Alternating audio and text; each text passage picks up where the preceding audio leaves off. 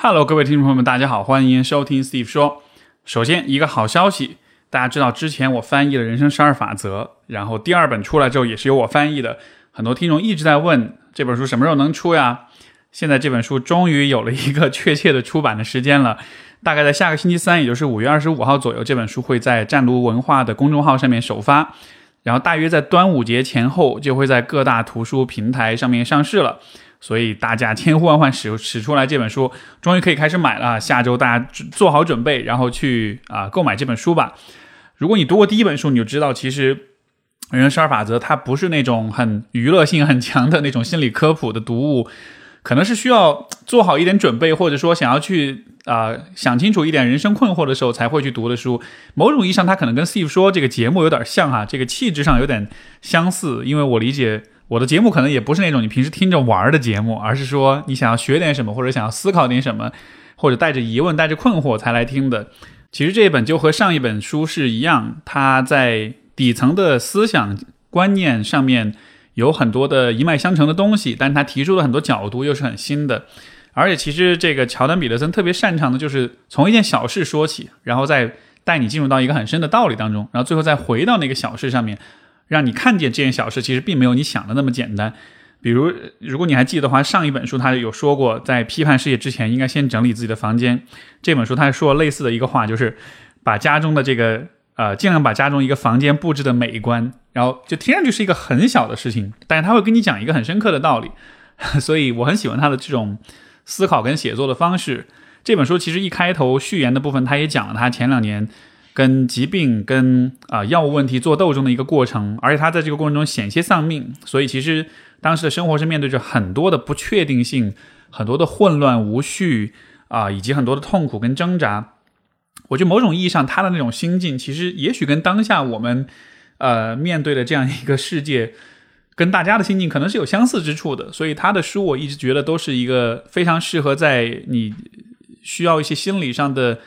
支撑需要一些能量，需要一些人格上的一些力量的时候，那么他的很多思想跟观点是能起到这样的一种作用的。所以也就和我们的节目一样，就是特别适合那种为你托底，当你在低谷、在困惑的时候，啊，给你一些启发、灵感跟勇气的这样的一部作品。所以等这个书上线了之后，大家一定要去多多支持的购买。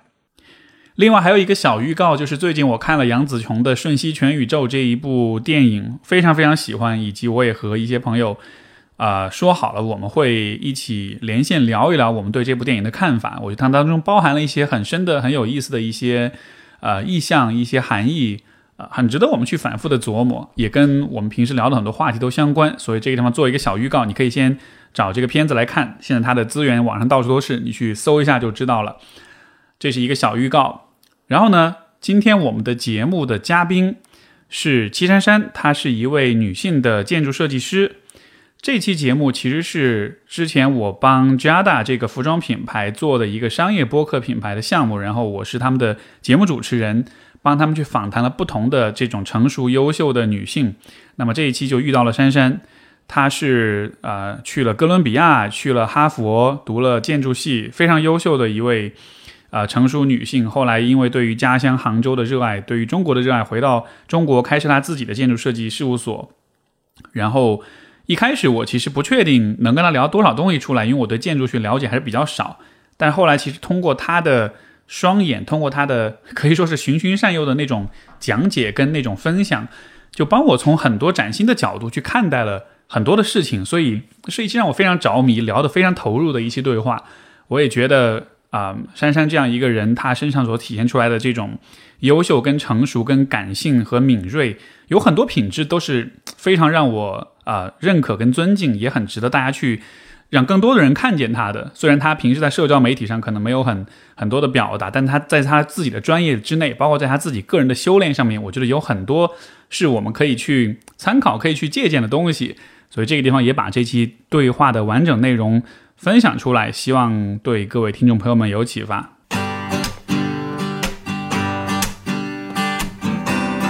欢迎收听 Steve 说，和我一起拓展意识边界。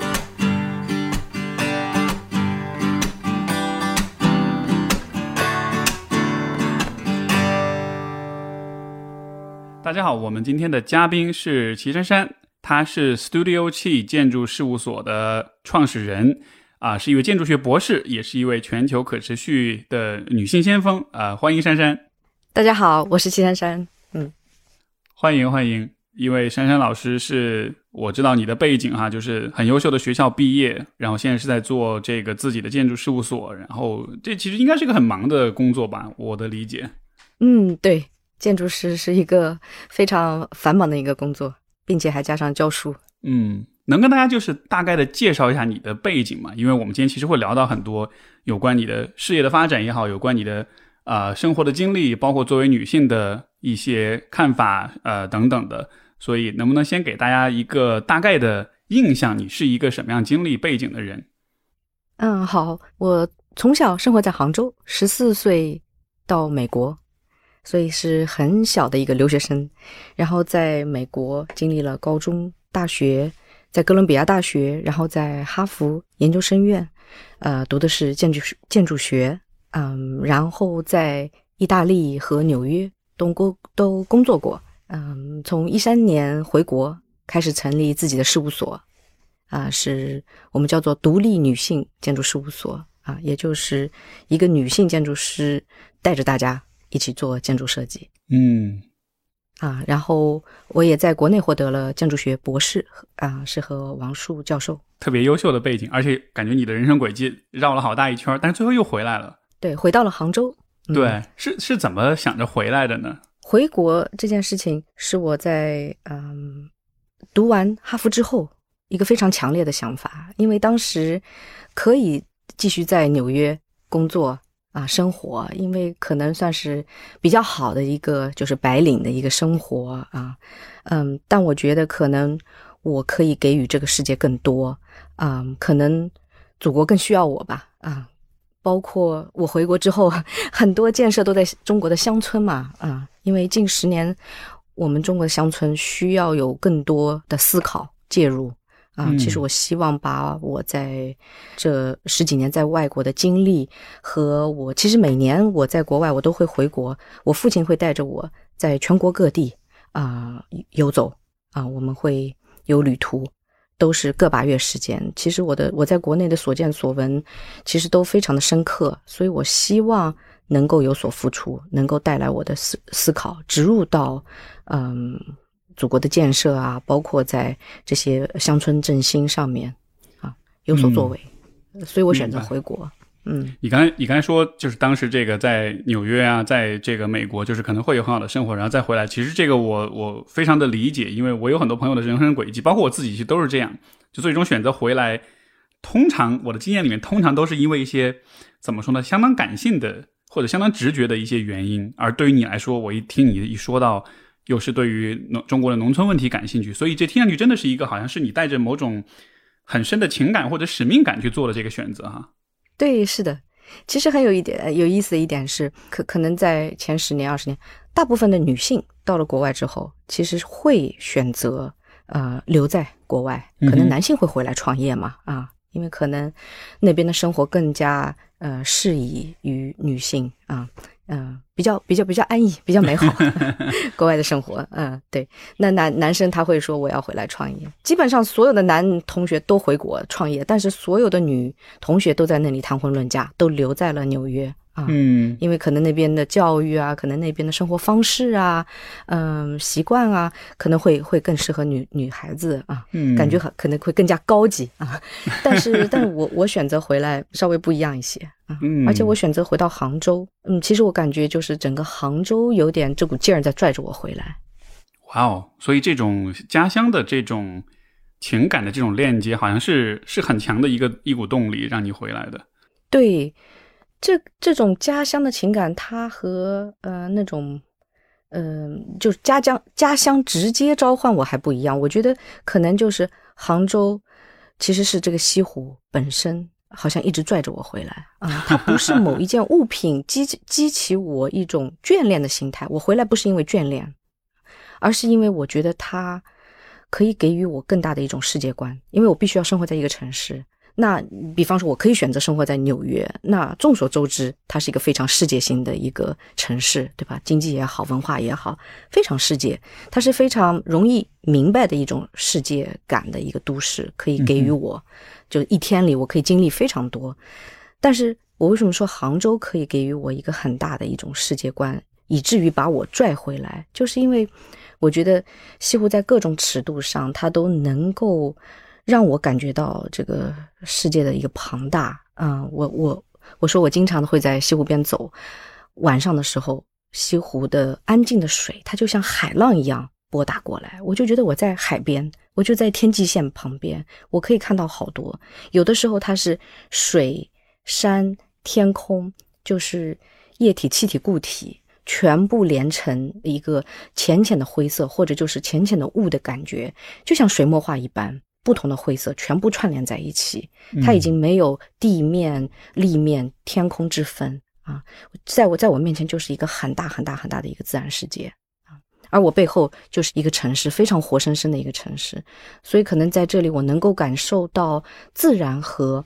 嗯，城市就是人居住的地方的那个最微妙的临界点，我可以在这边获得。那其实我们人是干什么？我建筑师创造什么？就是人如何在这个地球上生存。那可能只有在杭州，它可以每天刺激到我这个临界点的一个状态。可能我在城其他城市都不不能获得。可能这是我在纽约或者在上海无法获得的。纽约虽然有中央公园，但它可能更加公园化，更加人为啊。嗯，它可能还达不到在杭州这种自然与城市与市井与生活与人的内心全部串联到一起的那一个非常，我觉得非常高级的那个点，所以它它给我很大的一个世界观，我能够过来啊！哇哦，我我其实有去杭州旅行好多次，西湖当然也是每次都会去的一个地方，但是当你说到你是用。像临界点这样的一个方式去描述西湖的时候，会让我觉得，就是一方面会为你的那种敏锐感到感到惊叹，另一方面就是我猜想这个是不是也是一种从小就是在这里生活所积累下来的一种很深的一种一种发现或者一种感受。对，是的，而且这种感受会越来越强烈。可能小时候就在这儿长大，觉得没什么，嗯，每天见的都是这个，觉得全世界都是这样。直到我到呃国外到美国之后，很多人会说啊，珊珊你想家吗？我说哦家，我八十年代的家其实都小小的，跟大家都一样，嗯，好像没有那么多的记忆点啊，因为家里面都很紧凑嘛。那后来我说，哎，我想家，其实我想的就是西湖啊，我想的就是我家旁边的这个。让我非常开心快乐，每天春游秋游，呃，每天可以上山看看湖的这么一个感觉。那它为什么生动呢？因为我觉得它是一直推动着我走的。比方说，我喜欢每天早上爬山，但我不是爬山，我是跑山，我喜欢像小孩一样冲上去 跟别人赛跑。嗯，但是这种状态就是你的脚轻轻的。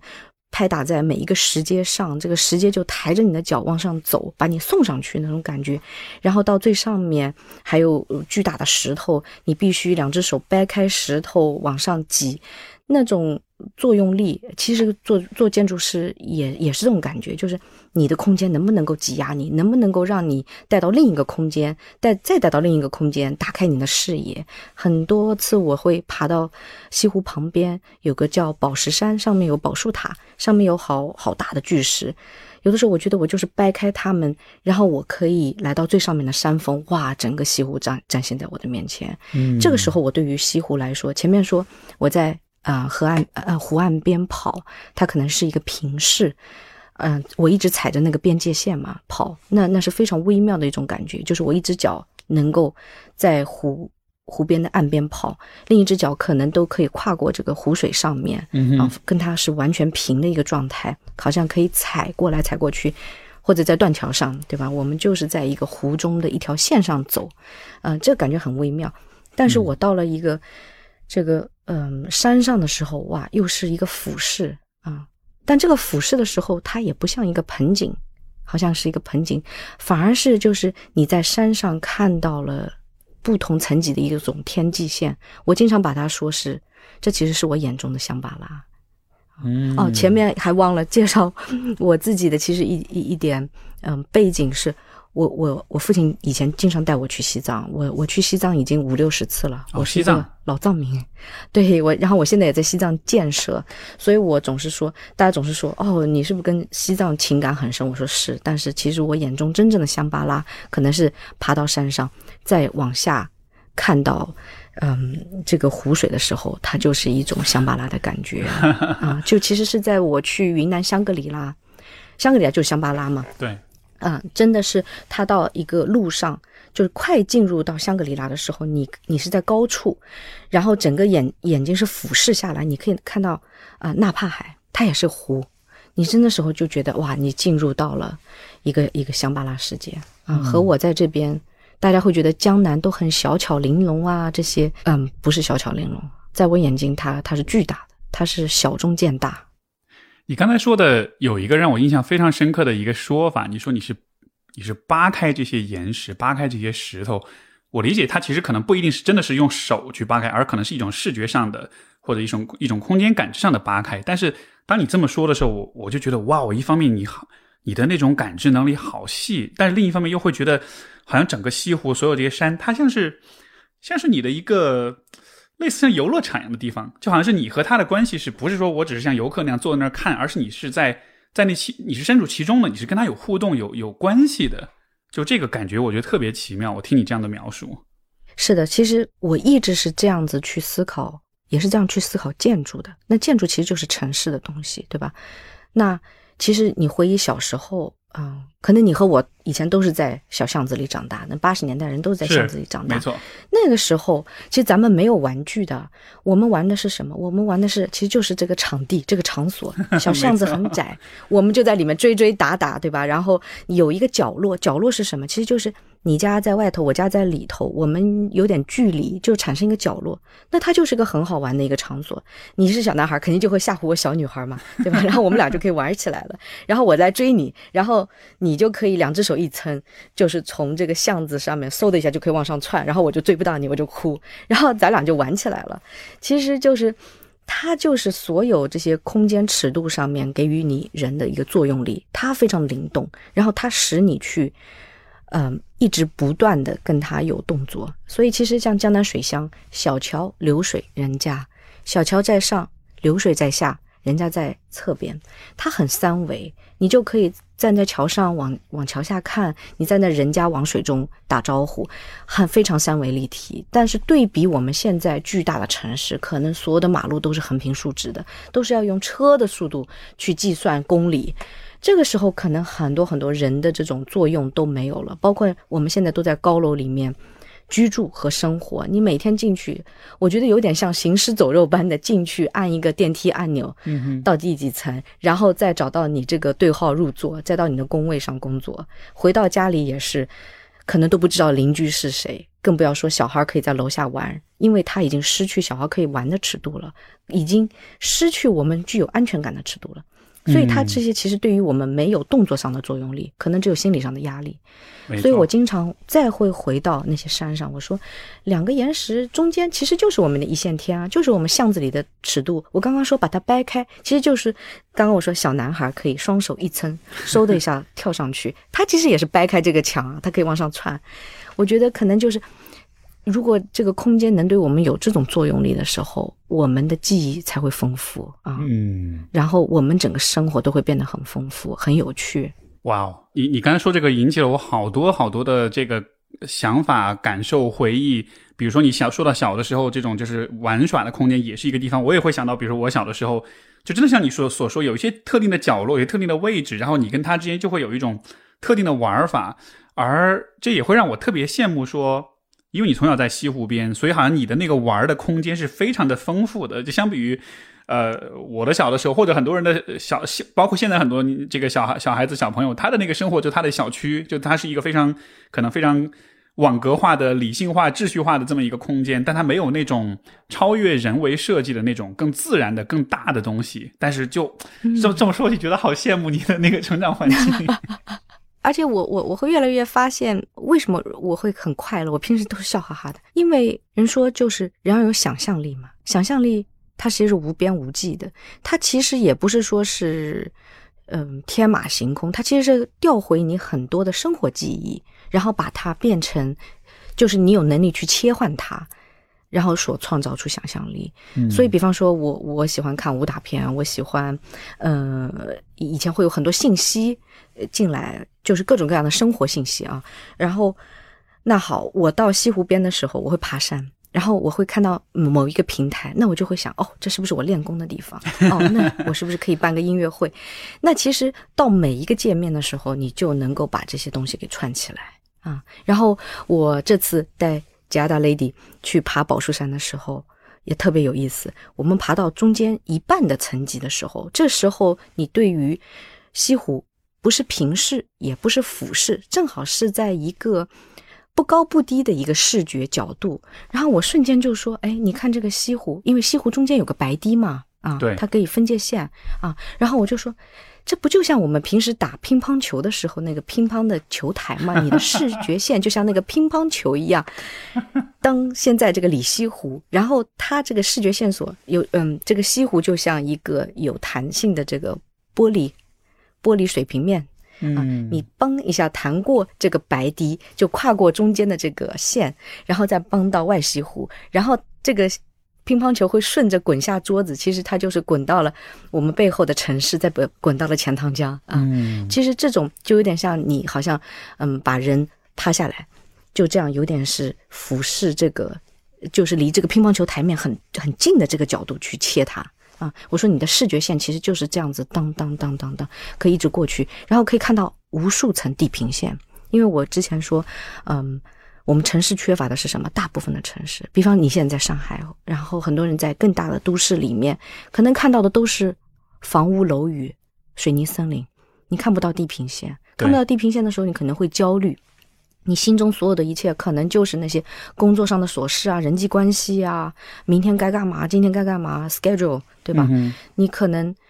看不到那个日出日落嘛，日出日落就在地平线上发生，是每一天的状态啊。对地球的边界，你说的日出日落，我觉得对，好像人对于这样的一个画面有一种，我想也许是是是很深的记忆在我们的基因里面的，或者是也许集体无意识当中的某种那种，就是你看到日出跟日落这个场景，好像人就会呆住，然后好像你的自我就会变小，你就会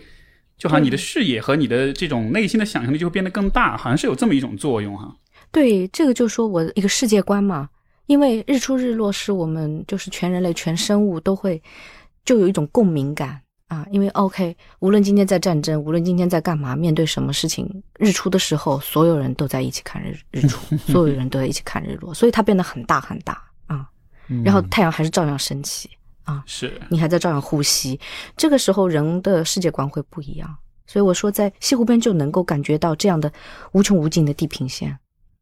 一条白地，它是地平线；一个一个山脉，它是地平线，然后再是城市，你就会觉得啊，原来城市只是在一个边界线上，它不是在中心。这个很有意思，它是把一个自然放到中心的时候，你会觉得。哦，原来这是去边缘化。原来城市不是那么重要，因为其他城市都是外界才是自然，你觉得不重要。哦，人聚集在这里有密度的地方才是最重要的。嗯，他就会无形间告诉你，哦，人类生存才是最重要的。而西湖 在杭州中间的时候，他就告诉你，啊，我们这些这种高楼大厦其实没有那么重要，它在边缘 啊，所以它也有这个这个含义。是，这是一个非常非常有意思的比喻，一个说法。其实我认识不少杭州的朋友，但是我觉得不是每一个人都能像你这样从对西湖的观察当中获得这么多的感悟。而且我我我真的是被你的那种很细腻的、很有洞察的那种观察感知能力，就是我是感到很惊叹的。哪怕今天我们只是现在只是聊了可能十多二十分钟左右，但是就是你你从小都是这样的嘛？就你的这种这种细腻的、令人惊叹的这种感知是是是是天生的吗？还是说就是是怎么产生的呢？我不太知道，我从小可能不是这样，是吗？我从小就是比较欢乐、比较开放，思维比较开放。嗯，那是有一个培育、是有一个熏陶和培养的过程吗？还是就我想知道是怎么做到的？因为因为太棒了，因为能用这样的方式看世界，我觉得感觉每天都会有很多活力，有很多好奇，就是是一种很美好的一种状态。我我现在反而是越来越会这样啊，就是我的我我我会有的时候会自己反省自己的时候，会发现哇，我现在想象力比以前多得多，可能是积累。积累，而且可能是我我学会一种调用能力调用能力，而且是其实就是嗯，我觉得最重要的一点是刨根问底，一直去刨根问底。那他为什么这样呢？那他为什么这样呢？嗯一看到这个东西就能想到很多很多很多很多其他的一种关联性啊，这个是会这种方法会让我很快乐，因为就是我看一样东西的时候，我可以看到无数东西，我可以以大见小，以小见大。我觉得博士写博论整个过程其实对我启发很大，我一直每件事情都正过来反过去看，就是以大见小，以小见大。嗯啊，所有的问题它都有关联性，包括我在看罗拉巴特，呃，符号学里面，符号帝国，他写的是东京啊，它里面的说到什么是嗯潜意识潜在的一个符号啊，就是能指所指，然后它第二层级，它会说到呃含指啊。就是符号学的第二层级，然后更更高层级，它是神话嘛，它是使符号去去掉文化的包袱，就这个东西像什么的时候，它已经很自然而然的形成了。嗯所以像这些调动能力，我都会，我都会，嗯平时就无无意无意间都会有。它是有意识，但是我基本我基本上可以做到无意识的去调动。你刚才说到有一个这个爬到西湖爬到一半的时候，就觉得那像是一个乒乓球桌，就是嗯我我就会觉得，就是首先这种脑洞和联想能力，就它又很好玩，又很新奇，但同时它又非常非常的精准，就是你一说，我立马都能想象到你看到的那个西湖是什么样的。所以就是像你说的，像这种横向的这种发散跟调动跟。一些看似没有关系的事物之间，这样的一种神奇的、奇妙的连接，好像这个是通过你的积累，通过你的有意识或者无意识的一种呃一一种培养，是慢慢的形成的，而这也能让人就是视野更宽广，有更多好奇心。对，是的，就思维要开放。嗯，很有意思。你前面我我我其实有好多想问你的哈，你前面你也说到你会关注中国的农村问题，而且这个也是你选择回国一个像是带着某种使命感回来的，为祖国建设啊什么的。其实其实你知道吗？就当你说你是想有一种祖祖国召唤的时候。一般大家听到这种话就会觉得有点肉麻，但是其实我听到你说这话的时候，我我真的相信你就是这么想的，所以所以能能讲讲看这一个部分吗？你你说你在国内有很多的很深刻的这种呃呃这种社会实践的经验，给你带来了这样一些 这种情感，就是这个部分能跟我们讲讲吗？嗯，可以。对你说到这个会肉麻，对我说出来我也会觉得会不会觉得肉麻，但是我又不知道用其他方式说，是是这样，因为我很小就去西藏，然后。嗯，小时候去西藏，其实我是喜欢跟小伙伴在一起，所以现在会发现很多成人去西藏，其实他是已经厌倦了城市生活，或者他嗯觉得很拘谨，他希望去自然，嗯，去获得没有人的一种一种场景，或者是脱离人群。像是一种逃避一样。对，上逃避，但是其实这这这一定不是解决办法，因为我在那边的时候，因为我小孩嘛，我小孩我我本身很喜欢人类，我喜欢玩，很喜欢跟小伙伴，对吧？我是很喜欢人的。那我到那边我会发现，哦，原来没有人你根本活不下去。就是我在那边，我经常设想，哇，给我我现在还有车啊，如果我连车都没有，我没水没电没吃的，我我能活上三天吗？我经常这么想，然后我才会发现。我们所有用的、吃的、穿的、喝的，全部都是其他人给予的。然后我我，然后我会再问质问自己，那我又给予了什么呢？然后我当时小孩嘛，我说我什么都没有给啊。然后我会觉得，我会好自责，我会觉得原来我就是一个寄生虫。然后我从小就觉得我自己是一个寄生虫。我什么时候才能给予一些东西？我能不能发明电？我能不能创造水？我能不能做些什么？我能不能给别人盖房子？嗯，所以，所以我就会觉得人一定是一个群居性动物。嗯，然后就说那好，那你如何群居？你如何给予？然后，嗯，我的学业经历，嗯，其实我觉得是非常幸运，很幸运，嗯，能够获得比较好的嗯学习机会。如果我我能够获得这么好学习机会的时候，不是所有人都那么幸运的时候，我可不可以反过来用这些能量给到别人？嗯，那么我在我这短暂的 多少年里，我能怎么给啊？那比方说，我可以留在美国，那可能美国人家还过得挺好的，不需要我给予什么 太多，对吧？我只要做个好公民就可以，啊，就是好市民，就在那个城市里生活的话，那我可能在国内可能更需要我啊。因为还有很多层级，大家还没有一起思考过。那那近十年的话，一定是乡村嘛，因为城市很多已经都已经建设了。嗯，很多乡村而且是更加微妙的一种关系，因为我们只剩下乡村，很多乡村没有被动过，那你怎么去动啊？什么叫好的乡村振兴？什么叫不好的乡村振兴？可不可以带有这种思考？所以，所以我是带有这种意图回来的。明白。其实，嗯，刚才我们说的肉麻的问题，呃，我嗯我确实觉得完全不肉麻。我自己经验当中，其实也是有完几乎是一样的一种心路历程，就是说，你毕业之后，你留在本地，收入啊、生活各方面会很好、很稳定。然后，但是确实就会有一种感觉，啊、就是在中国的很多地方，其实是更需要，因为像我自己工作，我是做心理咨询，就是心理健康这个行业，嗯所以也是类似的，就它是一个尚未被很好的开发和发展的一个领域，然后就会有一种感觉，就是明明这里更需要我，所以我应该在这里做的更多，对吧？那嗯我其实想问你的是，嗯。因为其实也有很多人，他其实也会变得更加就是我们所谓的精致的利己主义者这样的，对吧？就是你有好的生活，那你就去享受就好了，你不用太担心说，呃，要去回馈社会。但是你看，你就会觉得说啊，我好像欠大家，我是个寄生虫，我这个想应该去回馈，就是这种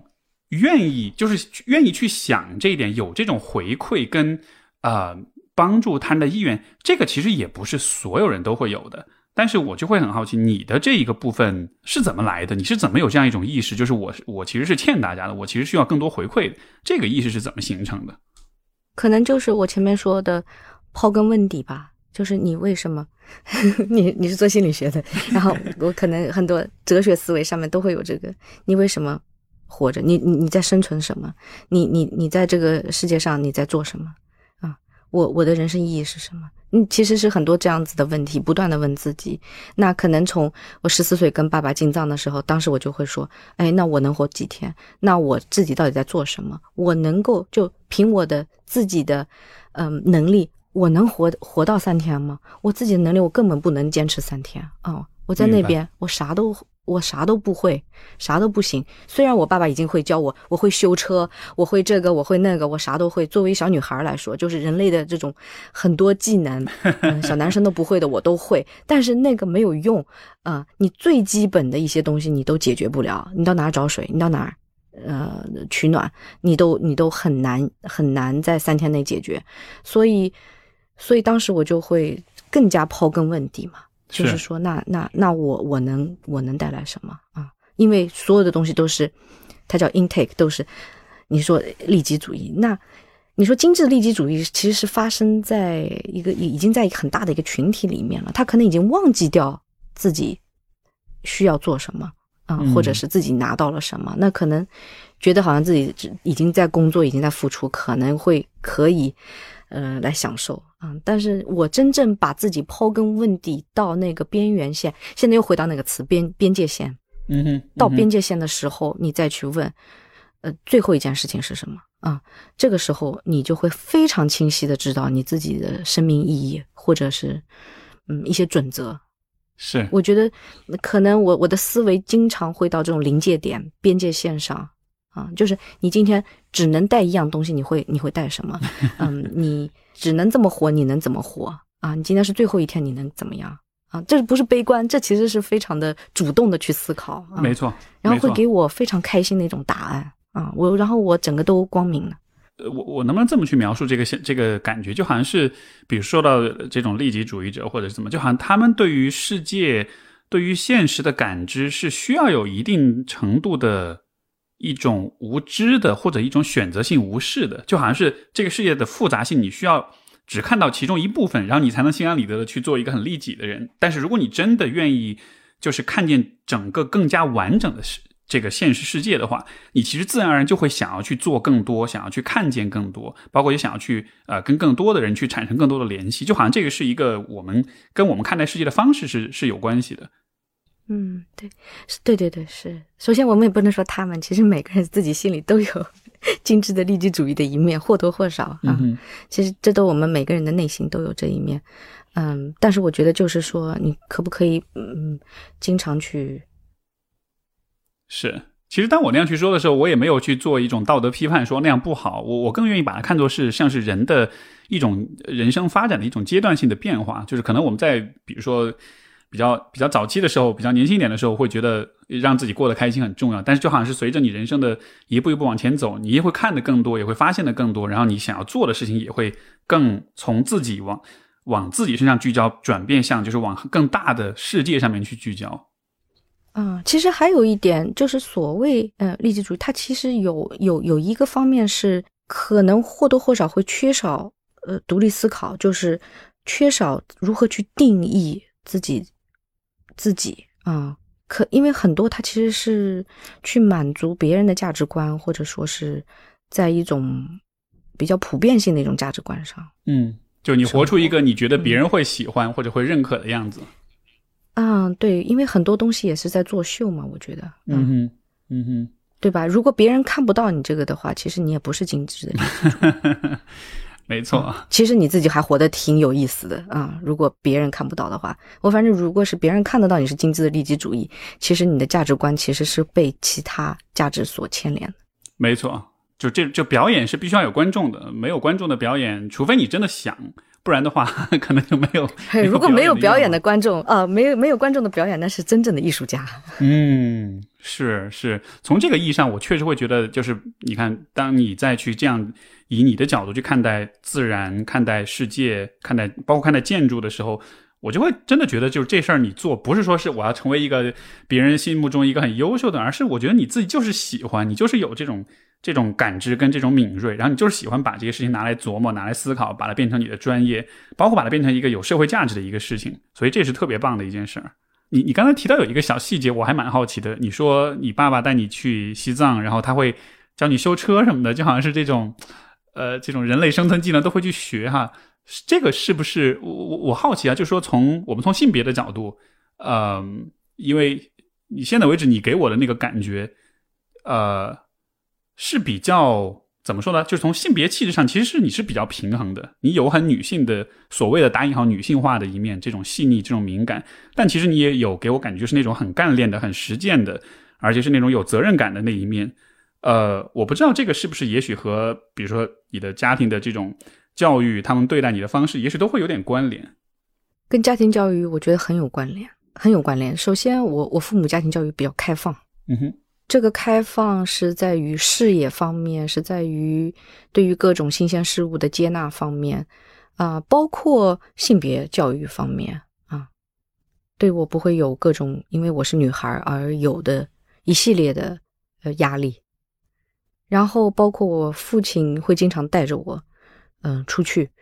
那我我的这个 工作职责是很多的担当，对，要当驾驶员，要当各种各样的什么管理员、助手。我是人肉导航，因为以前我们是都是九十年代出去嘛，没有没有 GPS，全部都是地图。对啊，所以所有的一切全部都是靠人工啊，然后。嗯，我要扛所有他的设备啊，去探路啊，所以，哎，他是他是做什？好多他的朋友都会说，嗯，他他他就带着一个一个一个儿子出去一样，带着一个长子出去一样，很有意思。嗯，我我说也是，我爸对我的这个严格要求啊，这些啊，可能就是想带带带小男孩一样，但但是他也没说把我像小男孩一样培养，他没有故意。他就把我当他的孩子啊，明白明白，给你这种机会去去去尝试、去冒险、去发现，然后但是并不刻意的去强调说你应该是有个女孩子的样子这样的。嗯，对，因为他觉得我能够获得越多方面的这种生活技能，当然我跟他获得生活技能也不是说他刻意加给我的，就你一定要学这个，要要学这个，不是。就比方说我和他俩出去玩，那我和他就是同伴啊。同伴的话就要相互要帮助协助的，那么多事儿要做啊！我不是说哦，我一个小女孩就坐在那儿，就是老爸伺候我吧？不是啊，那我我们两个要分工啊，嗯，有好多好多紧急的事情，比方说我们的车子半个脚已经一个轮胎已经掉到悬崖外了，咱俩怎么做啊？啊，就经常这样的冒冒险的事情，我们基本上都都会经历过。那我和包括他，包括他，他作为一个。男人的成长，包括我作为一个，嗯，当当时是青少年的一个成长，两个人都是非常大的成长啊，我和他一直在长大。能有这样的一种父女关系，我觉得好好棒呀！就是你们是一起在成长，而且是用一种很平等的一种很协作的、很良性的关系在相处啊。因为你这样去描述，会让我想到，比如今天我们在街上看到很多熊孩子，那都是爸妈都把他惯得特别好，生怕不舒服了，生怕不开心了，所有人围着他转。但是在但是就好像从你的角度，从你的经验当中。你的那种成长是从很早的时候开始就形成了这样一种，就是我们都是成年人，我们都是，呃，在做自己的这个部分，做自己的付出，自己的职责，就好像是有有这样一种非常公平的、非常成熟的、非常理性化的这样一种方式去相处。嗯。对，就是非常自然而然，他其实没有刻意。对，因为我会发现很多家庭他会刻意说女孩子不能怎么着，男孩子不能怎么着。如果你是女孩子的话，会非常担心你出国啊，怎的怎的。那我当时十四岁，当时是没有没有视频、没有手机的年代啊，打电话非常贵，嗯，但在那个时候。嗯，我父母能让我一个人出去，我是被托运出去。哦，是吗？是，所以是 他们希望你出去。大妈空姐把我托运出去。对，这个时候，呃，你想能够有这样的一种一种开放性啊，能够或者是一种信任感，嗯嗯。当时他们有个笑话嘛，别人跟他们说，他说如何测试你的小孩儿。啊，能够成功的在国外，这个成功就是说不会大哭大闹啊，不会就是 就想家想到不不行了。就是说，你送他去机场的时候，他进海关，他有没有回头？然后他俩在那里还好像要等待着一场琼瑶剧啊，咱俩抱头哭啊啥的，然后再走。然后没想到我是背着书包蹦蹦跳跳进去，他们说，他说哎头都没回，很开心嘛，跟着人家空姐阿姨就进去了。然后他说，然后他们就跟他们朋友说我是这么进去的，他们说好。一半成功了，他能够在外面独立生活了。是是，所以其实都这样，就是我和我爸，就是一直也是这样子去经历。嗯，所以他带我去了好多好多的地方。我们去北到东北，到内蒙，到南到就是云南元阳到边境线啊，到到很多地方。嗯，其实中国的大好河山，他都带我走遍了。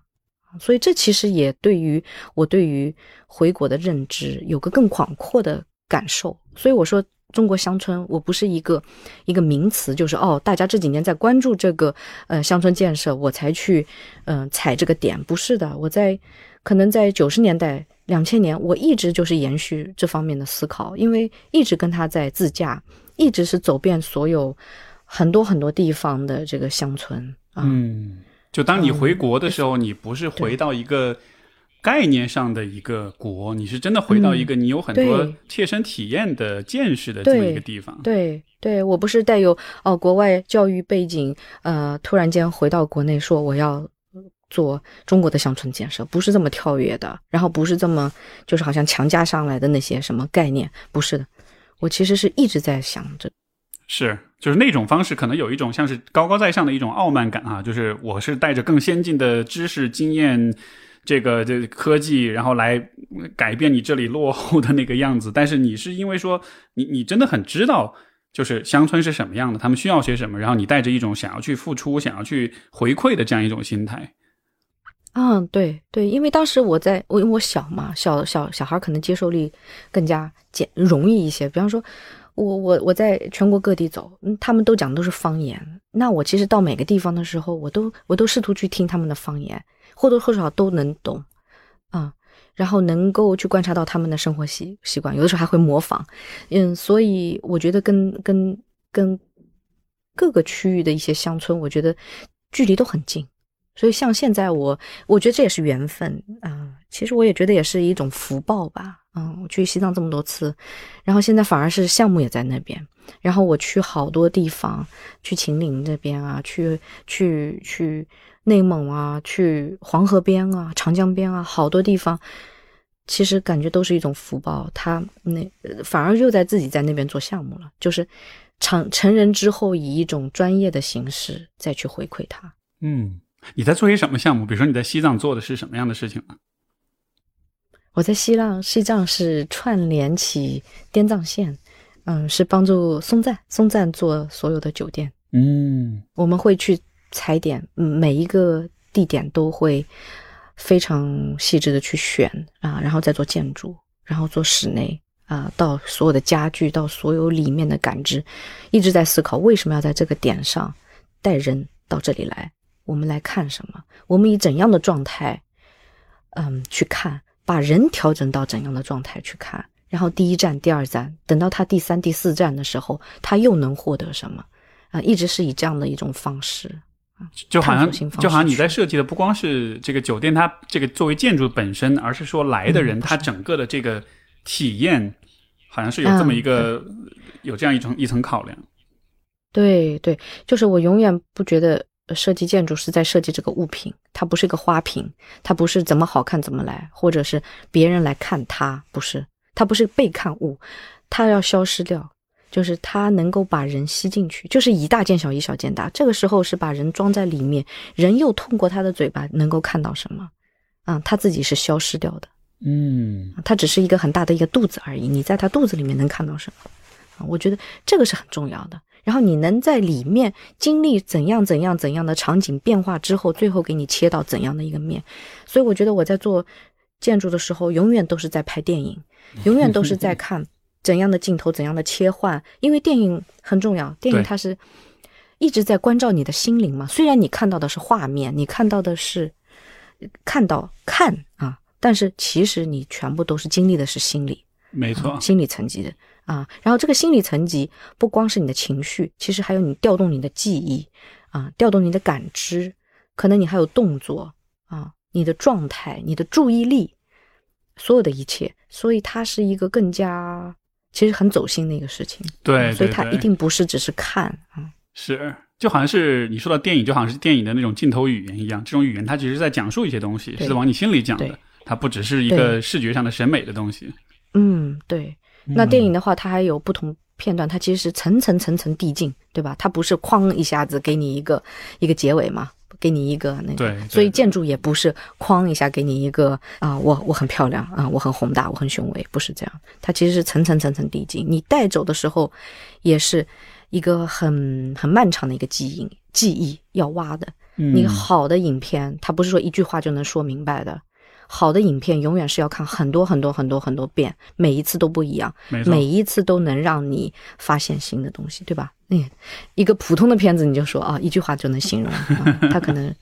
对它太它太单一啊，所以我觉得做建筑层级是很多的。这算是一种很高的境界吗？我能这么说吗？因为就是以前这个，比如说我对于建筑的这种理解，我觉得更多就倾向于它就是一个比较实用性的一种，就是它有点偏工程向的一个 一个事情。但是当你在做你的设计的时候，你看你已经到了一个非常深的对于人的，相当于是有点人文关怀的这种这样一个层面了，带来那种艺术上的那种审美，或者是意识上的那种发现跟啊、那种心智，就其实你已经到了这样一个层面在考虑问题了。我自己觉得它会越来越高级，因为以前我也是，呃，也包括很多朋友都会问我嘛，他说：“哦，你是学建筑的，哦，那你是工科啊，或者是啊，你是工程师啊，每天就画图什么的，算，你能造桥对吧？然后，然后这很有意思，就就我我到我到那个艺术学院的，然后呃所有其他系都觉得哇，你建筑好厉害，因为你会计算，你会你会我们不会的呃 数理化的东西。但是呢，然后我到工程学院，然后别人就会说啊，你是建筑啊，你是艺术生，你是你是会艺术的，你会审美，所以所以永远他好像都答别人，但是别人都没有把你 包囊进去，然后。真正我到现在越来越发现，因为我我在哈佛的时候做很长时间的参数化嘛，嗯是不是可以通过数字，种通过这这种方式，嗯、当时我们编程编到走火入魔，嗯、能不能够通过这种方式去控制所有的形态伸展，然后能不能通过这种方式去对应到啊、我们很多社会层级的东西啊，嗯、就是用数字的东西去处理人文的东西，然后再回到国内，然后再慢慢思考这些事情，后来发现哇，人的感知，嗯，很很其实才是很重要的，嗯。嗯但是他又，但是我在所有的作品里面，我我又没有放人，因为人只是他其中的叙事的片段而已，而我建造的东西是一个更大的一个架构，就是这个架构，我我会，我喜欢侯孝贤的那电影嘛，嗯，比如说你看《聂隐娘》，《聂隐娘》我觉得很厉害，它是它是武打片，但它又不是真正意义上的武打片，因为它没有那个高潮，因为所有的武打片基本上你要到高潮，对吧？你就是第一次没打赢，第二次没打赢，第三次打赢，高潮，然后收片啊。对，他他是他是有一个有一个样本的，然后但是他不是啊，他全部都在拍空镜啊，都全我就说他有两个架构，一个是天地的一个一个结构啊，然后另外一个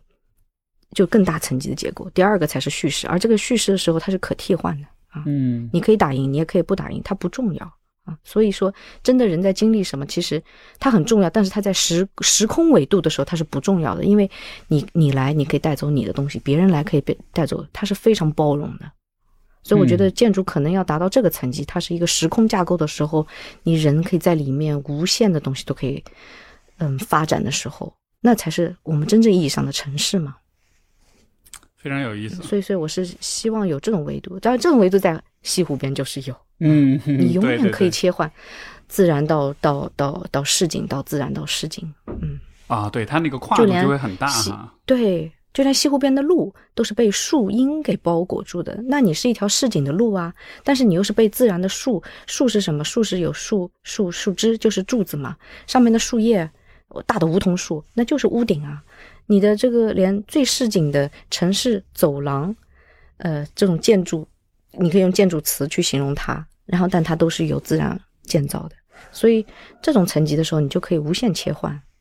包括上海的很多区域，包括很多中国很多城市的很多区域，就是你随便找一个地方把你扔下来，扔在一个十字路口，你都不知道你在哪个城市，就你都完全分辨不出来，因为大约都是差不多的样子，所以所以这种架构是是是完全都是一一刀切的一种统一的一种模样。包括高铁站，对吧？包括地铁站啊、其实每以前有有意思，就是呃，你到德州，你都能通通过声音哦，德州吧唧要不要吃？然后你这都有这个声音啊，有声音，有有人的那种方言，有人的这种吆喝，然后你再一睁眼看到哇，这地方有风貌啊嗯，啊，人有他的面相啊，是。那种感觉是特别有意思。我想做一个横向的一个联想，一个联系啊。你刚才说到，就是建筑也好，或者自然也好，它有架构，架构里面你放什么样的叙事都 OK。如果呃把这样一个视角放在你这个人身上呢，你觉得你这个人、你的自我、你的身份存在着某种呃架构吗？就你会怎么想这个问题？嗯，如果刚刚说那个时空架构和叙事架构，叙事就是每一天可以发生的事情嘛，它可以很不一样，千奇千变万化啊。呃，因为你的条件反射有很多，但是你的这个时空性很强的话，就是说你你你你你的人的主线要干什么？就前面我们说的，我活着到底要干什么？这哲学性问题一直在的时候，你永远是刨根问底，刨根问底问本质的时候，你所有的其他东西再千变万化都没有关系。嗯，可能我想问的这个问题，我想了一下，可能也是跟时间，包括跟年龄会有一些关系。就人也是时间性的动物，我们也对于时间、对于未来是有感知的。包括人们在怎么说呢？我们在醒着的时候，我们要怎么度过每一天，对吧？所有的这些这一辈子所有的时间，这个要怎么去规划？我觉得这个其实是一个我们每天生活，包括很多人生选择背后很底层的一个很重要的选择。所以从这个意义上来说，我不知道你会怎么想。而嗯，我可能会觉得，你刚刚前面说一个人生架构嘛，包括嗯每一天的架构，呃，会越来越变得敏感，呃，与这个敏感是个好的词啊，嗯，就是我会越来越每天做事情，我会有排序，最重要的事情先做。比方说，现在以前我会觉得，呃，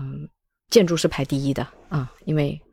很好玩，有永远在熬夜，我永远在熬夜，嗯、永远有想不完的事情，然后到工作之后永远处处理不完的事情。反而我现在会把我自己生活会放到第一位，但这个生活不是说，嗯，如何去充实生活，而是说，哎，我我关照到我我自己呃内在想什么啊，我我留有很多时间去思考，去去锻炼锻炼身体。我会把早上的一天最早的时候两个小时给予锻炼。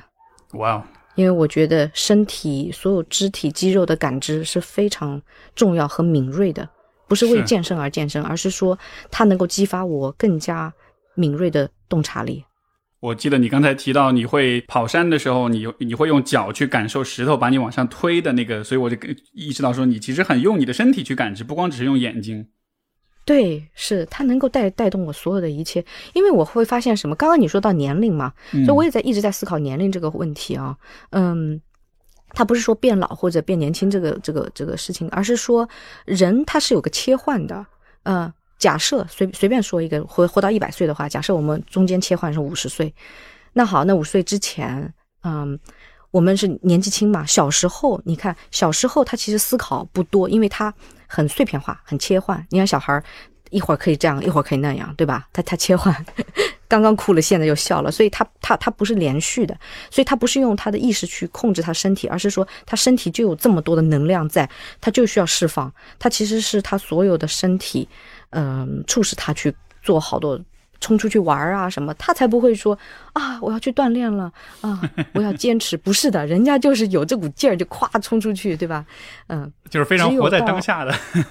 对他，他是身体去控制、带动意识啊，身体带动意识。而我们可能呃，所谓衰老的时候，其实是意识去带动身体。你比方说，切换到五十岁之后，你会越来越觉得啊，膝盖不行了，这里痛，那你不行，这个嗯。睡不着觉啦，什么什么都是身体引发的很多问题。但是你的意识越来越强了，你可以说啊，那我要锻炼了啊，我要饮食要好了啊，我今天要有规则，要怎么怎么，其实都是通过越来越通过意识去带动身体。那我就说他的那个前后顺序是是调过来了。那我就在想，我是不是还可以去延续我前者？我是不是我的身体还能够跟上？所以我近期就是。运动，我一直在寻找这个。我现在是已经证明了这一点。我现在的运动，呃，我现在身体已经回到了十几岁这个层级，啊，就是我对他的这种感知，或者他对我的触触触触发的那种开心、愉悦、爆发力，呃，已经回到十几岁的这种感知。那我就会发现，我在他能够调调动我的意识，他能够让我的意识更加敏感，然后他能够让我的意识特更加有激情，他能够让我建筑做得更好。它能够让我感知到别人感知不到东西，也就是说，我的意识本身，假设我意识有五十分，我的身体比五十分还多的时候，我又回到了十四岁的时候，可能他有七十五分，那我整总分就是一百二十五分了，而不是说可能，呃，这个身体在减分，然后你的意识总是要给他啊。是。你你说这个我非常的，所以我觉得这个时候反而人可以进步。说不定，如果我这样坚持下去的话，我到八十岁的时候，我可能就比其他八十岁的人就厉害。当然，我觉得这一定是这样子的。这个这个很有意思，就是因为我觉得，当我们长大之后，尤其是当我们比如接受很多的教育，呃，有了很多的知识以后，人是会容易变得趋向于理性化的。就是我们会想，意识都是在，因为这是很西方的这种看法嘛，就觉得意识就存在于大脑里面，我们都是靠思考、靠思维、靠认知能力去。呃，运转我们的意识的，但是其实，如果你对人的理解再深一点，你会发现，其实意识不光只在大脑，它跟我们的身体的各个部分都有很多关系。所以你要拓展你的意识，你就不能只是活在理念、活在概念、活在术语跟学术当中，你其实得把你的，像是把你整个人的存在要往外去拓展、去延伸一样。对，因为意识它受环境影响，那有看得见、看得见的外环境啊，你生活的环境。你和谁在一起？你在怎样的城市？它还有内环境，内环境就是你所有的肢体啊，啊，你。我有的时候说，哦，我现在在练我，然后我我在练，我很我很仔细的去练每一个肌肉群。你会发现，哇，原来我还带着这一串肌肉小部队啊！比方说背上的肌肉，你自己看都看不见，你都不知道它存在。练出来才发现，哇，我这里原来还有一块小肌肉啊！它都已经跟了我多少年了，我都不知道它一直就在我身上啊！这种这种发现其实很奇妙啊。对。然后你会发现，哇，它能够刺激到你好多，你其实人的。人的身体虽然是你的，但是它是你最不可控的一面，嗯，所以你如果能够慢慢了解它，能够跟它共处，是很好的。这个你说这个比喻很有意思，就是说身体上的有各种各样的小肌肉，各种各样的部分，这个或许也是因为这个原因，所以其实我觉得，当我们去运动、去锻炼的时候，就不应该只是同重复同一个事情，包括比如说，当你在动的时候，也应该尽可能多的去。去做不同的动作，用运用不同的部分，而不是每次都在重复一模一样的一个动作，因为那样子就好像是，嗯，你就只会意识到某些特定部分存在，而这个有点像是一个隐喻哈，就在生活中也是这样，你只是每天做特定的一些事情，你从来不做其他的事情，你就都意识不到这个世界上存在着怎么样的一些可能性。对，是，其实锻炼的话，它是很科学的嘛，嗯，你应该有有非常呃。就跟理财一样，你不能只投一样东西，你得你给分 开来投，对吧？嗯。但是你说，嗯，只练一样东西，它有好的，它它就是说，如果好习惯是一定要有的，它一定要有呃重复性，因为每个肌肉它的记忆力是非常少，呃，短时间的啊，三天之后这块肌肉没有记忆力了啊。但是不能形成某种惯性，你就是说只弄这个而忽视其他，嗯，应该是很有计划的，但是又很有规律的做重复性的东西。明白，明白。嗯，我我接下来一个问题会稍微比较 personal 一点啊，就是你会怎么去看待呃亲密关系跟婚姻这个部分？因为我理解在我们的这个社会当中，嗯，怎么说呢？女性在很多时候也确实无可奈何的，她们的身份会很多的被和这个话题就是挂钩联系起来。但是我不知道从你的角度，你会怎么理解这一点？嗯，因。因为我还没有结婚，所以我可能回答这个问题不不是很全面啊，因为我没有去经历那个下半场，所以 所以去评这个电影不是 很完整，嗯只看了上半段，嗯，但我我觉得他是非常，他婚姻肯定是非常美好的事情啊，然后他。它可能是自然而然的，它它一定会给你带来更多的、更多的启迪吧？我觉得。其实我会呃，前面听到你讲到你跟就是你你跟你你父亲哈，就是他们有这样一个关系，我一方面我真的觉得很羡慕，另一方面我也在想，是不是有了这样的成长经历，其实对于自己以后做家长，可能你以后做母亲，会不会有一种？一种一种一种信心上的加成，或者就是我知道我在干嘛，或者我知道这事儿应该怎么做，会有 会有这样一个作用吗？会有，我觉得我我有很大的自信。我觉得如果我带小孩的话，肯定就是嗯放养，很小就可以跟我一起去西藏了。嗯，是随便玩。嗯，我会很开放，因为因为有有太太多的朋友啊，那些来问我，就是成长经历嘛，嗯，也让我去给他们分享，特别给他们的小孩去。他其实他们希望把小孩带到我这里来，然后让我告诉他们小孩啊，如何成为学霸，如何学习好。呃，如何听老师话？其实呢，没想到我我反而是给家长在做教育。哎，你们不要去管这些小孩，随便他们，让他们自己选。嗯，然后他们，然后小孩都很开心。你看 那个珊姐说的对吧？然后家长就是一脸灰的走。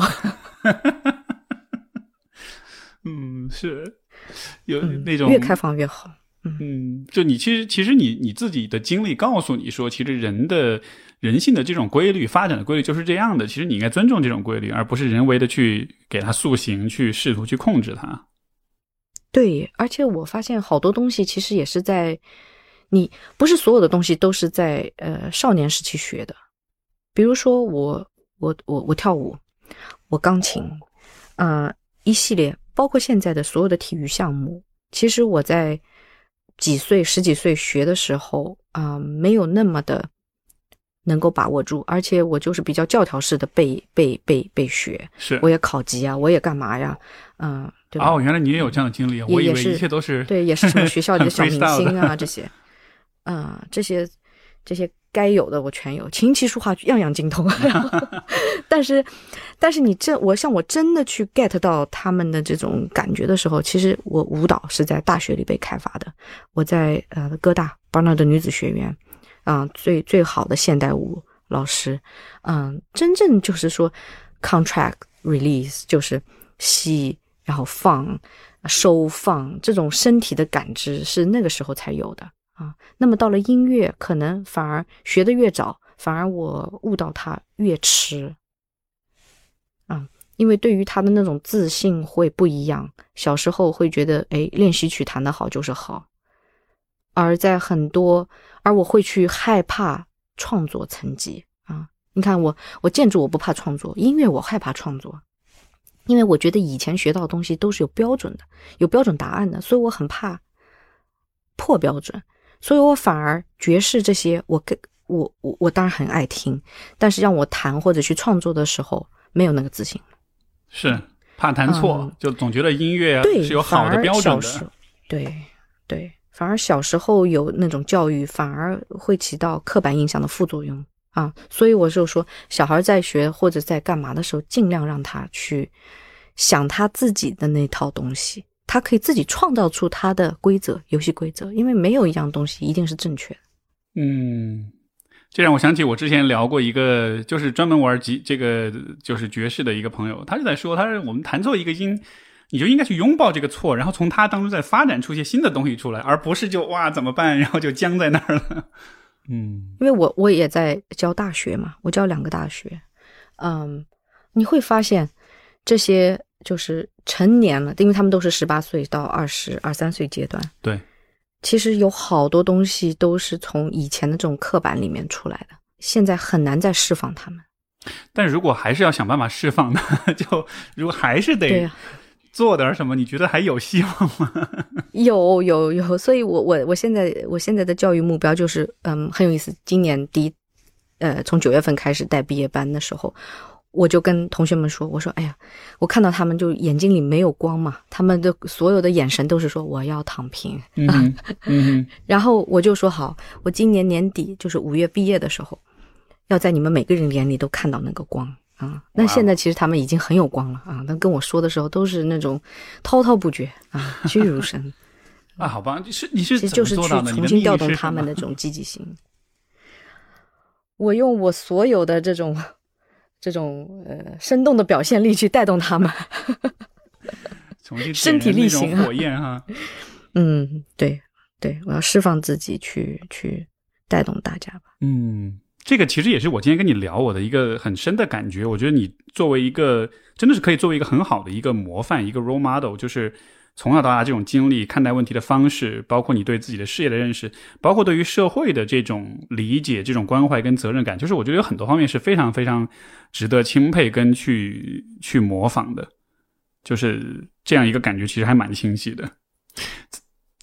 对于这种呃，你刚才讲到你是在教这种就是可能十几二十岁年轻的学生哈，那呃，因为你看，比如说我们这个 演出花术这个节目，它可能面向一些听众，可能也是年纪稍微偏大一点的，甚至有些可能是就是可能比你我都还要再大一些的这种女性朋友们。对于他们的话，你觉得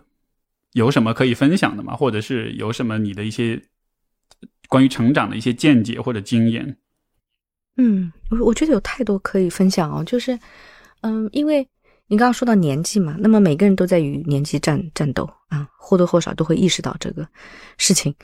但是我总是会坚信年纪它不是一个要考虑的事情，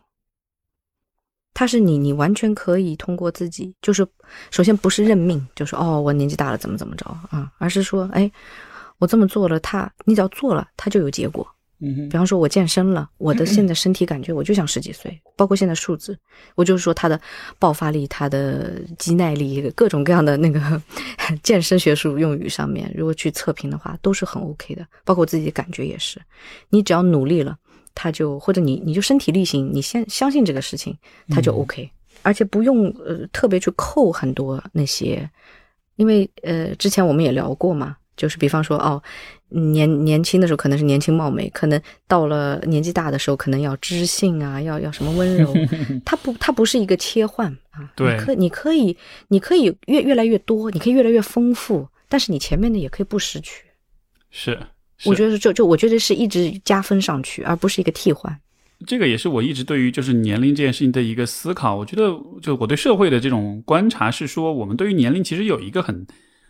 一个还蛮固定的一种叙事哈，而且这种叙事当中有一个很明显的问题，就是我们都会认为年轻是最美好的。尤其我猜想，对于女性，很多女性来说尤其如此啊，她会觉得这个当你二十多岁，你这个这个年轻貌美的时候，这时候像是一个人生高光时刻，甚至是巅峰。就但是好像对于后面的人生。就很缺乏想象力，或者说，当我们在说到这个阶段的时候，就会就讨论的比较少一样。但是同时，我又觉得不不应该啊，因为就像你说的一样，人生应该是一点点的累加，应该是越活到后面越丰富的，对吧？但是这种丰富性、这种这种多样性、这种精彩的东西，我们平时的生活，尤其平时舆论当中，其实很少很少聊到。因为我们现在转整个社会，它那个发展转变很快嘛，嗯，因为可能在一百年前，呃，女性还是没有工作的，大部分啊，然后，对吧？所以，所以就只近这一百年，它其实女性在社会中的这个属性啊、地位啊、解放啊、思维的开放啊，包括呃所有的一切啊，我们用的，嗯，包括互联网啊这些所有的交通工具，都让都让。呃，女性是完全一个不同的角色出现在这个社会中了，所以我们，但是我们可能很多，呃，一些思维层级的东西，它可能还是固化，因为是家庭传下来的嘛，啊，所以这两者可能相互之间，我们其实在一个最矛盾的一个时期啊，以前呢反而不矛盾，以前你女性就是没工作的，那你就应该怎么样，对吧？你谈婚论嫁该干嘛干嘛，也不会去质疑，但是现在的话，其实是最最有趣。这个矛盾是很有趣的一个时候，所以就希是不是每个人他都需要去定义了啊？我我我到底应该走哪条路？这个很很有意思。而且你说，比方说我，其实你刚刚说到哦，我们可能是比较成熟年纪，但是对我来说，我我是建筑师啊。那在这个职业场景下，嗯，我是我是算最年轻的。啊，那比 方去开会的话，我肯定要坐在最后一排，对吧？是最没有资格说自己是年长或者怎么样，嗯，那肯定是最年轻的那个啊。所以，呃，只要我切换到我的职业场景里，我永远都是啊，嗯，七三山年轻建筑师怎么怎么着，对吧？然后跟你对谈，因为你是心理咨询师，你可能会会会经常关注，就是女性的年年龄的切换的时候，哎，会发现，哎，我原来不是年轻人那一波，嗯啊，所以他可能。你你就是跟职业相关，然后跟跟你的家庭相关，跟所有的一切，他可能都都有一个切换。因为比方说，如果是高学历，你如果读到研究生，甚甚至是博士，你毕业已已经三十多岁了啊，但你才刚刚毕业啊，才刚刚踏入社会啊，那当然是年轻的了。你当然是希望给给给社会带来什么，但可能在某一层级，又感觉好像已经是。嫁不出去的人的年纪，但是，所以，所以他好多这种社会层级、社会社会属性和这种家庭属性，他的那个切换，他还没有跟上，嗯，那所以需要每个人自己去定义，包括周边的人要自己去定义啊。那可能七大姑八大姨会这么说，因为他还他们还活在另外一个一个社会形态中啊，他们还没有切换到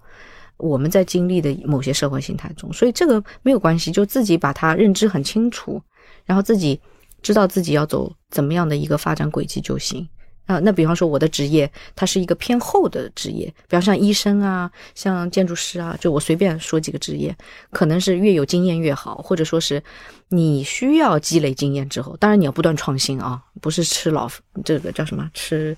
吃经验饭，他你也要不断创新，但是他肯定是还能够发展，对吧？那其实它其实整体它是会往会往后后切的啊。你肯定不会去相信一个一个一个一个二十出头或者说是一个二十出头的人给你盖房子或者 给你治病吧？嗯，是的，这让我想起我我刚刚开始工作的时候，也有也有些来访者见到我说，就第一反应你你多大？我说啊，我二十六。然后呃，对别人的那个表情就一脸疑惑啊，对对对，当然那个是相信年纪大也是一个刻板印象啊，但我就是说，其实这个年龄阶阶阶阶段，它其实是可以那个调配的。啊，那我在我前几天在西湖边走的时候，哇，我看到最神采奕奕的都是嗯好多老年人啊，他们看上去状态就像四十多岁，嗯，他们那种劲儿就像四十多岁。嗯，我们对于那种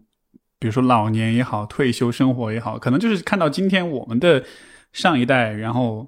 呃，他们对这个事情的认识就会有他们的一种特定的样子，所以可能今天很多年轻人看到，比如说退休生活就觉得很可怕，因为退休生活就好像是进入到了一个无事可做、一个很无聊的状态，就好像是大家对于时间、对于年龄，到包括对于人生的道路，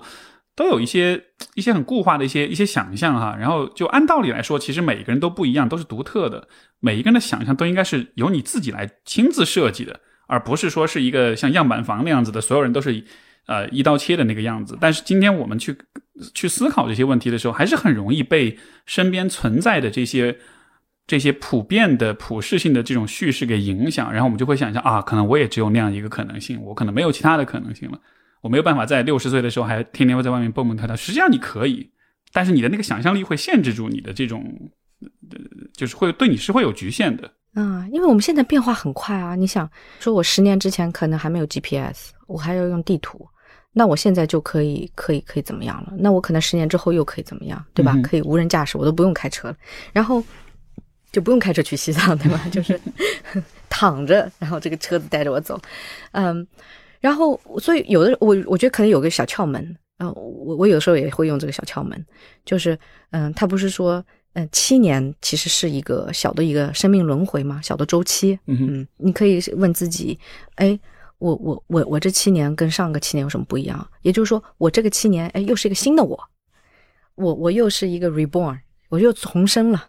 我现在重生，我把自己当做一个重生，我能干什么？嗯，什么都可以干，对吧？然后，呃，我我觉得像这种这种动力要有。啊，那以后发展的会越来越快，那可能每五年、每三年我要干什么，对吧？那现在创业的话，不就是这样吗？创业的话，你一个公司每三年，它其实就是一个轮回啊，能活的就活下去，啊，其实都有这种思维，嗯，所以我觉得每个人都可以这样去思考啊，它不是从头到尾的话，嗯，太长了，能经历好多好多东西。嗯，我觉得都是自己都不可能预测，你根本，你活到七八十岁，你还有七八十年，根本预测不了整个世界是怎么样的。没错，所以要给自己要，就是要有小轮回的这个机会。嗯，要给自己很多机会，不要自己变成自己的绊脚石嘛。是的，这是个很有意思的一个想法。嗯，我接下来想问问你的是有关审美。然后，尤其是也是联系到关于扎的哈，那个我之前听到一个故事是说，你在一月份的时候有去参加一个很重要的会议，当时你专门选择穿加大的衣服，然后而且这是一个比较正式的一个场合，就你你能说说看吗？当时是怎样做的这个选择？其实我跟加大的经历有有五次啊，很不一样的，又很又很有记忆感的场合，嗯，选择都是不一样的。第一次是在北京的分享会。全是女性，非常正式，啊，也是分享我的经历。我穿的是浅色的套装，嗯，我觉得套装太有力量，但是它又有我内心的那个纯真，我觉得很适合。然后一月份的时候，我是参加嗯非常正式的会议，那嗯非常庄重吧，嗯，所以我选择的是深色的套装。我觉得哇，我那个精神气儿就出来了，嗯，因为我我我我的那个祖父这边也是，嗯，有有有部队，嗯，背景，那么我觉得我整个人的这种这种精神感就出来了啊，啊，精神气儿就出来了，所以它其实是比较坚毅的那种感觉，明白？我觉得能够代表那个坚毅的层级。那刚刚参加就是春天的立夏的这么一个活动的时候。啊，有有有爬山，然后有晚宴，然后有在西湖边的分享。那我穿了西湖边的分享，我穿的是灰色的裙装，因为我说在西湖边，它山水相连的时候，就是不同层级的灰。嗯嗯，它那个空气是可以触摸的，就像啊身上穿的那个纱一样啊。我全部都是用 这种感知去，其实我是自己挑的。嗯，然后晚宴的时候，因为。我们正好是从山下回来，我们是去看宝树山上的宝石流霞，就是看晚霞，夕阳西照。所以我穿的是一个红宝石色的晚装套装啊，粉色的裙子，嗯，我觉得很应景，嗯，所以，所以我感觉嗯，特别特特别好。我觉得每每一个场景，而且它就很很搭这个场景的时候，我整个人也就是衣服我。场景融为一体，是是，这个其实这个其实很不是那么容易做到的，对吧？就好像是你的衣服是你这个人的一种延伸或者一种表达，但是你要能刚好找到既跟你这个人契合，同时又跟当时的环境场景契合，然后这个当中那个也是一个临界点啊，我觉得能能找到这样的刚好搭上这个点的，对临界点不是那么容易的，对对。它不是简简单单哦，我穿的这个就给我自信，或者怎么怎么地，或者我穿这个就很好看，别人看我这个质感就很就很喜欢或者尊重我。它不仅是这种，我觉得它是一个相伴，就是它在后面啊，轻轻的，就是拖着你的腰，然后你整个这个精神气儿就在了，然后它就是相伴，两者都好。所以我在想，是不是从设计的角度，这也或许也反映出，就是你看，像这个 Jada 的设计师，他在思考这些问题的时候，他的考虑不是说我要让穿这个衣服的人感觉到自己很厉害、很了不起、万众瞩目，而是考虑的是，哎，他的所处的那个环境、那种心境是什么样的，然后给予一种像你刚才说的，把把你拖住的那种感觉。对你刚刚说到设计师，然后我有拖住的感觉，因为我在我设计建筑的时候，经常有拖住的感觉这个词，那其实是相通的。我我此刻就能够想象，我刚刚前面不是说吗？设计完建筑之后，让建筑消失，让里面的人能够体验到，然后带有这种记忆感走。其实我觉得可能设计衣服也是这样吧，它不是说我前面说建筑它不是个花瓶，让你看这个有多好。那所以我觉得优秀的这个。服装设计，它也不是说挂在那儿，你看这个有多好看，有多光鲜亮丽啊，bling bling 的，不是，它不是一个物品。我觉得是你人，我刚前面说，人也是要穿到钻到建筑里面去，对吧？其实你穿着这个建筑的衣服，就和你穿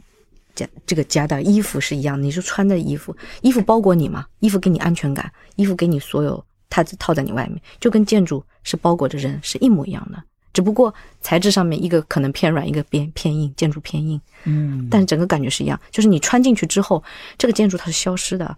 那我觉得家的衣服它也是会所谓消失的，因为它跟你的人是融合的，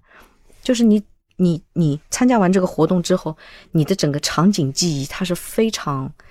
非常大的，嗯，很宽广的。你是觉得哇，我那天状态特别好，我因为我的状态好，所以我记住了谁，谁来跟我聊天了，我们又有怎么样的话题，我又看到了什么，我又学到了什么。然后我那天的衣服也穿得很好，它它整个全部融为一体的。其实它是在后面默默的拖着你去达到这这么多层级的东西啊，然后它自己消失的。所以可能很多人会说，哦，加德的衣服它很低调或怎么着。我觉得其实那个是最后总结的一个东西，但是我觉得整体的感受其实是我刚刚所说的。我我你这么说会让我觉得，哎呀，我都想试试看。虽然加拿大主要是你穿，很好穿，